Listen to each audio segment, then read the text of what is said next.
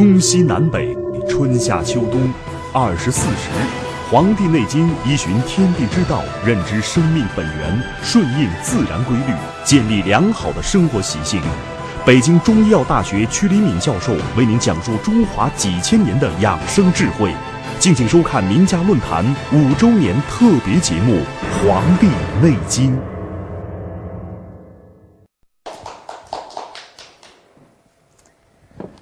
好，上次我们讲到，就是在北京的城的北面，实际上开了两个门，一个叫安定门，一个叫德胜门。那么实际上在北京城的时候，过去这九个门，每个门实际上要走的是不同的车，都是要求的很严格的，都是从中国文化的那个角度去安排的。比如说走崇文门的车，只能是一种车出入，就是九车。那么酒车，酒在传统文化的概念里边，它意味着生发。那么宣武门只许走另外一种车，就是行车，因为它这边守的是肃杀之气，它是按照它的气机去运行的。那么在安定门和德胜门这两个北门。一般的来讲，从风水学上来讲，北门是不可以开的。为什么呢？因为北方主收藏，收藏就叫藏得住。我们原先讲啊，就说的南方是书部，是做慈善，然后到了北方，这是收藏。收藏的基本上都是你的心爱之物，是你不是给别人看的，不拿出来给别人看的，是要藏得住的东西。类似于我们的肾经，我们的肾经藏的越足，我们。我们的本钱越足的话，我们向外散的东西就会越多。可是恰恰北京城的北面开了两个门，一个安定门，一个德胜门。那么这两个门在两种情况下开启，平常是不允许开启的。开启的时候呢，这个是出兵打仗的时候，出兵出征的时候开的是安定门。所以我们都知道，养兵千日，用兵一时。什么能够使他，就是他要出去打仗的话，他首先要心神非常的有定力才可以。那么，什么可以使人有定力？这是出征打仗的车。再反过来想，这是德胜凯旋回来的走的车的道，是德胜门。就是回来的时候走德胜门，出去有出就得有进。大家看，这是北方的含义。北方的含义就是说，你这藏是一定要藏的，但是万不得已用的时候，一定要有出有进，不可以只出不进。这是北方的内涵。那么，什么情况下我们才能最安定呢？用中医的角度来讲，只有肾精足，才能够有定力。如果你肾精不足，你的定力就不够。比如说，我非常就是有一些老板啊，有一些企业家特别有意思，他们在锻炼员工一种一种一种精神是什么呢？他在培养员工，说呀，你们一定要练出来泰山崩于前而不乱。哎，这个境界太高了，这个老板简直是很厉害，他非要让他的员工一个个遇到事儿以后镇定自若。可是。要真想练出泰泰山崩于前而不乱，你们是想谁能做得到？应该来讲，到我们在座诸位，没有一个人能做得到。这在古代，在老子的书里说，有一种人能做得到，就是婴儿。但是你们这以后我们会讲，你们会认为婴儿是不懂，不是这样的，是婴儿的精气特别足，所以他不会乱。而你早就吓得哇哇大叫了，所以这个是什么呢？那么你的肾精不足的话，你就根本做不到泰山崩于前而不乱。现在我们的人门响一下，咣当一下，你都能吓一跳；拍拍桌子，你都吓一跳。你还别提泰山崩于前而不乱了，这是一个很大的问题。还有一点呢，也可以做到，就是说可以做一方面的一个练习。叫做什么呢？中医里边讲一句话，叫做“习能胜恐”，就是习惯。习惯我们恐惧啊，我们不安定，是因为什么呢？是因为我们内心恐惧，而我们的恐惧从哪来？是由于肾精不足而来。那么，中国中医学里边讲，习惯可以战胜恐惧。那么这个老板就有可能要做一件事，就天天从那儿啪啪啪拍桌子，员工听得久了，今天他进来，他拍一下把他骂一顿，明天再拍一下把他骂一顿，慢慢的员工真的就不怕了，进来他都有心理准备了，说一进去他就拍桌子，我就不用怕了。这叫习能胜恐，而实际上我们以后会讲到，就是人只要闻木声则惕然而惊，听到一点响声。就害怕的情况下，那都是我们的胃肾病，是胃气不足和肾精不足的象。所以这是安定的问题。那么得胜，你要想得胜的话，关键的问题也是要精足。不精足的话，精肾精如果不足的话，你靠什么来得胜？这都是打仗的，这是这是走这两个门。同时还有一点啊，在这个地方这边还属于什么呢？春，所以大家就都都能联系在一起。春夏秋冬，然后中土是长夏，就是它运化四方的长夏，就是最就是夏天过后有一个季节，它正好是把那个开花的过程变成结果的过程，那个过程叫做中央皮土。而且它本身就是，它要能把开花变成结土，这就是能够做到这一点，就是化这个功能能够做到，通过脾的运化功能来做到。所以大家一定要清楚啊。那么在我们既然是在山东啊，这个，那么大家都一定要清楚，我们山东比如说，呃，有个泰山，其实大家仔细想一想，那么在秦皇汉武的时期。都有一个很国家很重大的一个事件，就是真正伟大的帝王一定要封禅泰山。那么这个封禅泰山是从哪个意义上讲呢？就是说泰山实际上在五岳当中并不是最高的一座山，对吧？可是为什么都要封禅泰山？为什么不跑到西岳去，或者跑到中岳去？我们中国不是讲中土的吗？你干嘛不跑到中土去？中岳去，不是这样的，是什么原因呢？就是说的，他封禅泰山，实际上作为国君，他要掌握的国家最大的一个问题，就是国家的生发之机的问题。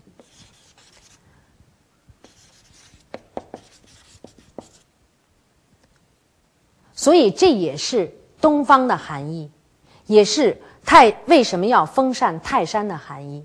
比如说。中国古代连打仗都是这样，因为鼓声是主生发的，砰砰砰敲鼓，所以记着啊，打仗的时候刚开始一定是敲鼓，敲鼓就能够振奋士气。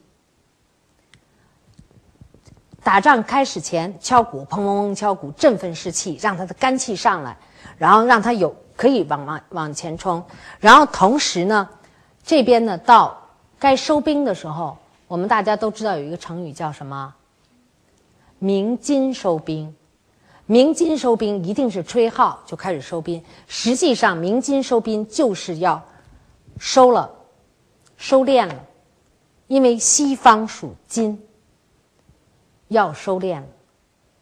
所以你要把这个东西懂了。实际上，就是《黄帝内经》啊，源于对天地自然的感悟。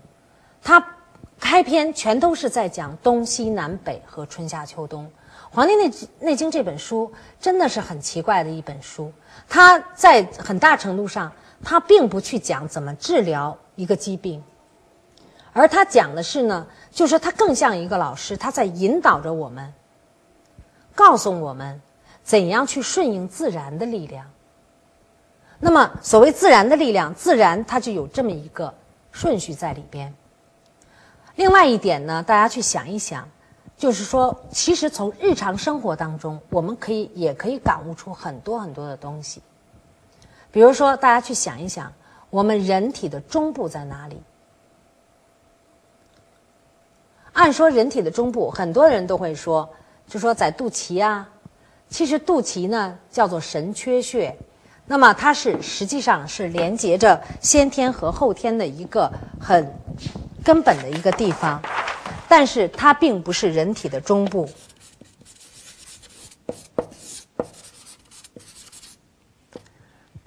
肚脐啊是神阙穴，它已经先天的这个神，当你剪掉脐带以后，它这个这个地方就已经神先天的神明已经缺失了，所以肚脐是叫神阙穴，而且肚脐这个穴位是只可以用灸法，不可以用针刺的，你不可以再刺伤它的。一个地方。那么，到底人的中部在哪里呢？大家仔细想一想。所以这也是我们中国文化的一大妙处。实际上，我们人体呢有一个很奇怪的穴位，就叫做人中。这才是人的中部。为什么？反过去，你们去想，现实当中，现实生活当中，你们好像都懂点中医，都会说人昏倒了要掐哪儿呢？掐人中，对不对？可是为什么掐人中呢？我问过很多人，很多人都说掐人中啊，说那是强刺激。那么要是假如说是强刺激的话，我打你一棍子也是强刺激，我扇你一个嘴巴子也是强刺激，我干嘛非得掐这个地方？而且这个地方为什么叫人中？这个地方太高了，它在这个地方，那么它怎么能叫人中呢？实际上呢，这个只有中医的理可以把这个解释通，就是说，它实际上是我们人体里边最大的两条经脉的连接点。哪两条经脉呢？一个就是督脉，一个就是督脉啊。督脉呢是起于会阴，会阴就是我们的前后阴的正中间那个。其实不是在那个点上，是在那个点的里边，是在我们身体的内部。它督脉是起于会阴，然后沿着我们的一一直是从少腹往上走，一直就是从长强穴，从我们背后的尾骶骨的最后一个穴位，一直上头，一直是这样下来到人中，沿着脊柱。那么这条经脉是人体的一条大阳经，就是。它的它主气，主气啊。那么督脉呢，在很大程度上，它决定的是，呃，它对男人来说，在那个是决定他的那个就是生殖脑，因为它也上脑，它也决定他的生殖，决定他的呃那个脑髓，决定他的肾和腰脊、脊柱、脊髓。这些方方面面都是决定，都是由督脉来决定的。所以说，男人能不能生孩子要看督脉。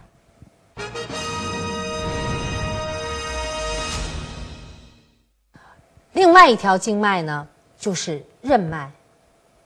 任脉是在我们人体前部的一条正中线。那么它呢，一上来以后呢，到最后大家看旁边这个小图，实际上它是到。嘴唇的这个里边，也是从人中这儿交汇的。那么现在大家就知道，任脉是主血的，它是一条人体最大的一条阴经。这两条经脉呢，都算奇经，奇特的奇啊，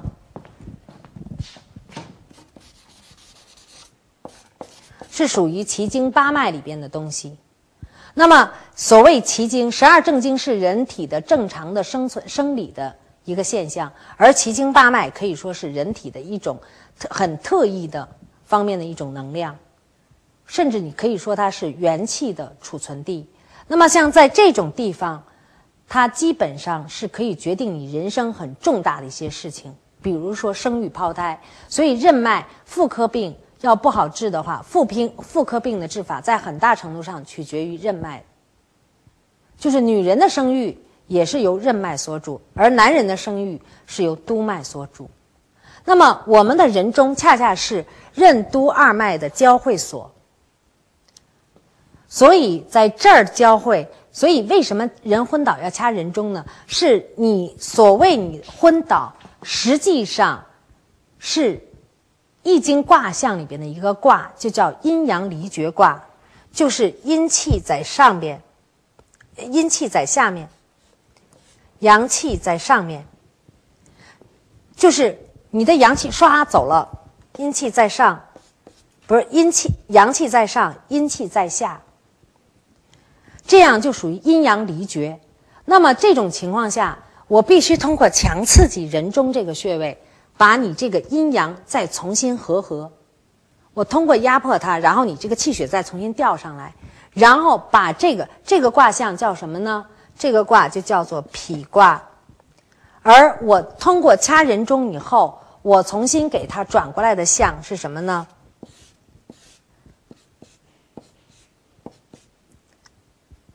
就是太卦。这就是属于阴阳和合卦，因为阴气是下降的，阳气是上升的，这样阴阳和合的话，我们人体就能够清醒过来。所以人中这个穴位就在人生当中就显得至关重要。为什么说它重要呢？就是说它关系到我们人体的两大经脉的一种交合，就是阴阳的交合。所以人中的真正的。象应该是怎么样的呢？人中应该宜深、长、宽、深。为什么这样讲呢？因为人中就是我们阴阳二脉的交通的沟渠。如果你阴脉和阳脉交通的沟渠又宽又长又深的话，说明你这个人的气血的交通的能力特别强。你如果这个气血的交通的能力特别强，那么它就关系到两个方面。所以人中另外有两个名字，一个叫寿宫，一个叫子庭。就是说，你人中你这个交合阴阳交合、气血交合的能力强的话，你这人的那个气血旺盛，你的寿命就长。如果你阴阳交合的能力强的话，你的精就足，你就能够生育后代。所以人中从人中这个相，就可以看出你的寿命和你后代的问题。所以这在古代相书里，人中这也是一个很重要的相，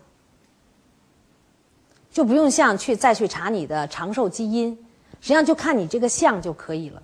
这也是中中医之道啊，他会告诉你。你要怎么去通过外来看你内部？这也就是说，我们人体的内部情况一定会在人的体表上有所表现。你看到了外部表现，你就知道它的内部表现是怎么样的。这就是人中的意义，就是看你的寿宫和子庭。但是大家不要担心啊，不要回去一看说：“哎呀，我这个人中太短了，我我我很短寿啊，或者怎么样？”不要有这种想法。那么。可能你生出来会很短，但是大家一定要记住，这个人中的长宽深，它跟一个东西有关，就是如果你最近非常要命的糟蹋你自己的身体，你的人中自然会变扁平，就会变平了。如果你真的很养自己的话，知道自己去养生的话，那么你的人中慢慢慢慢的会变得深一些。因为你这样把你的气血养足了，它这个，它这个渠道不就通一些了吗？所以这就是，这就是告诉我们什么呢？你不仅可以从天地之之象去看待这个我们人体、人体内部的一些变化，甚至包括我们人体的外向、日常生活当中的一些问题，我们也可以解决我们人就是身体里边的一些问题。所以有有一句话就说：“这个人中啊，大家一定要看，这个人中在太卦里实际上就是这一点，是什么呢？就是以人中为界，我们的下边三根阳爻，就是我们的前阴、我们的嘴巴和我们的后阴。前呃，嘴巴前阴后阴是三根阳的那个单穴，然后呢，上边是两个鼻孔、两个鼻孔、两个眼睛、两个耳朵，这是双穴的。”这是双穴的啊，所以从日常生活的中的感悟，还有一点，就是说我们为什么呃还有这么一句话叫做“冬吃萝卜夏吃姜，不找医生开药方”，这是什么原因呢？就是说的夏天因为阳气全浮跃在外，然后我们在我们的身体内部形成了一个寒寒湿的一个格局，所以这个时候我们夏天反而要吃一些温热的东西。夏天人体的脾胃是最虚的，是消化能力最弱的，所以我们夏天要吃一些姜类的温暖的东西、宣发的东西。那么等到冬天的时候，我们的阳气全部内敛，所以在我们的人体内部脾胃这儿形成一个内热的格局。反而冬天我们可以吃一些滋补类的东西，同时呢，吃萝卜可以使我们的身体保持一种清凉和通畅。因为萝卜是顺气的，它可以往下顺，所以这是从日常生活当中啊，都是可以认识到方方面面的东西。这也是《黄帝内经》教给我们的一种养生之道。那么下面就要讲一下，就是关于这个中医与日常生活啊，我们几乎都讲了。还有一个仁义礼智信的问题，我们刚才讲了，就是。中国人为什么讲究仁义礼智信？实际上也是从这个图里来的。仁义礼智信啊，那么东方，东方为生发之基，所以包括我们的这个仁义礼智信也是从身体当中来。比如说，人就是东方，就是你一点点善念，你生发出来的一点点善念。你这一点点善念，将来就可能影响你的很多东西。然后义是什么呢？义，所谓义气，大家去想一想，义气就是我不要的东西，我白送你的东西，我替你两肋插刀，对吧？我不要求你回报，所以义就主善，就是善，就是我白送的东西。然后礼是呢，礼就是西方。礼就是约束，是我们要如何约束人性，也是人性的收敛。然后智呢，所谓智慧，都是从哪来的？智慧也是从圣经，智慧是圣经的外线，智慧是圣经的外线啊。那么信呢，是中央皮土。大家看这个“信”这个字，实际上就是人言为信。人言为信，什么叫人？就是人说的话要真实，要可靠。它就像什么呢？就像土地一样真实可靠。土地是从来不骗人的，你只要撒下个种子，它就发芽。所以这个是仁义礼智信的这个概念啊。那么另外一点呢，就是说我们那个以后还会讲到那个肾呢，实际上还主这个志，就是肾的神为这个志。我们原先说过，就是假如你志气的大与否，志气大不大，智力高不高，志气大不大，实际上都跟我们肾精足不足有关。那么在日常生活中，你们都经常会发现，小孩子的志气就特别高远。妈妈，我要当科学家。我要当宇航员，现在让你去当个宇航员，你自己都心里直嘚嘚，我上去行吗？这是完全不同的两种感觉啊！这里边的感觉实际上意味着什么？就说的你志向，小孩子为什么志向大？小孩子精足。我们在座诸位为什么现在就想着赚钱？实际上我们的志向已经不想去当科学家了，我们已经没有很高远的志向了，我们就想满足维持生计。就想觉得，哎，我再多赚点钱，我再比别人好一点就可以了。实际上，这是已经显出你肾精不足的象了。那么到了老了以后呢，我们会经常怎么说啊？老了以后就说，能活着就行了，对吧？我什么也不求了，那就是精几乎快没了，精快绝的这个象。所以记住啊，这就是，呃，在日常生活当中，我们会就是把这些东西理解了。实际上把东西南北理解了，然后我们生活当中的心肝脾肺肾啊，这些都慢慢都可以会理解。好，那么下面讲一下《黄帝内经》到底讲什么。实际上，《黄帝内经》的第一点叫顺其自然。我个人认为啊，就是说的它是在讲顺其自然。那么，顺其自然，什么叫顺其自然？这这句话说起来很好说，但是这四个字，你要想做起来就很难。所谓顺其自然，后面我加了一句话，叫因天之序。所谓天的序，大家一定要记住，天的序就是从夏到秋，从秋到什么呀？到冬，从冬再到春。这就叫天的顺序。这个顺序是永远不会变的。那么你人体也要顺应这个顺序，顺其自然啊！这个这话说起来太容易了，但是我们做起来就很难。现在我们很多人之所以身体不健康，都是因为我们不顺其自然。比如说，顺其自然的讲，春天花开了，你如果折断一枝，你秋天就少收一个果。那么这就是你自己做任何事情，你都要想想清楚这四个点、这五个点，你到底在哪个点位上？你如果是在春天的话，你就不想不要想着你明天就收钱。你好像你这么想，好像挺有为，实际上你什么也做不成。因为春天的时候就是生发，你要在生发的这个层面上，你就只想着生发，你别想着收敛。如果在收钱的这个程度上，你就只想着收敛，你就别想着生发。那么，当然最好的状态就是这个四项全有，那这是最好的。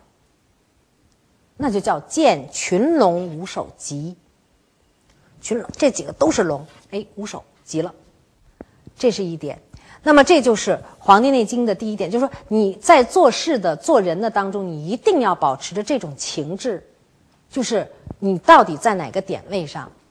第二点，他就讲强调的是健康长寿靠自己，一定要记住，健康长寿不靠药，不靠不靠别的，就靠自己。所以说，这是一个很重要的一句话啊，就是我们中《黄帝内经》在很大程度上是讲医道的一本书。所以，它实际上在告诉你，健康实际上是一个积精累气的过程，靠的是吃好睡好。这个以后我们马上就要讲，靠的是吃好睡好，消化吸收都有了，人才可能健康。从另外一个角度讲，就是中国人实际上是把，就是比如说万恶淫为首，他把姓氏啊什么的都跟身体健康相关，把情绪也跟健康相关。实际上，他就告诉你，这些东西都会影响人的身体。这也是我们以后要讲《黄帝内经》的时候要注意到的一个问题。同时，就是说的是什么呢？其实，真正的医疗保险就是精神，就是精神文明，因为疾病和生活密切相关，与人人性也非常的相关，所以要调理好生活和调理好就是身体，才能调理好你这个人。第三点就是天人合一，大家一定要记住，就是所谓天人合一，就是自然法则在人身上都会有体现，也叫做有诸内必行诸外。你的内部表现是什么，外边一定会表现出来。所以中医有望闻问切，看你一眼就很清楚，因为你的内部的情况在你的身体上会有所表现，所以。所谓的天人合一，就是人一定要跟自然，它的和谐度越高，就越接近于至善，这是天人合一的意义。所以，黄呃中医所追求的最高目标就是天人合一。好，谢谢大家，今天就到这里。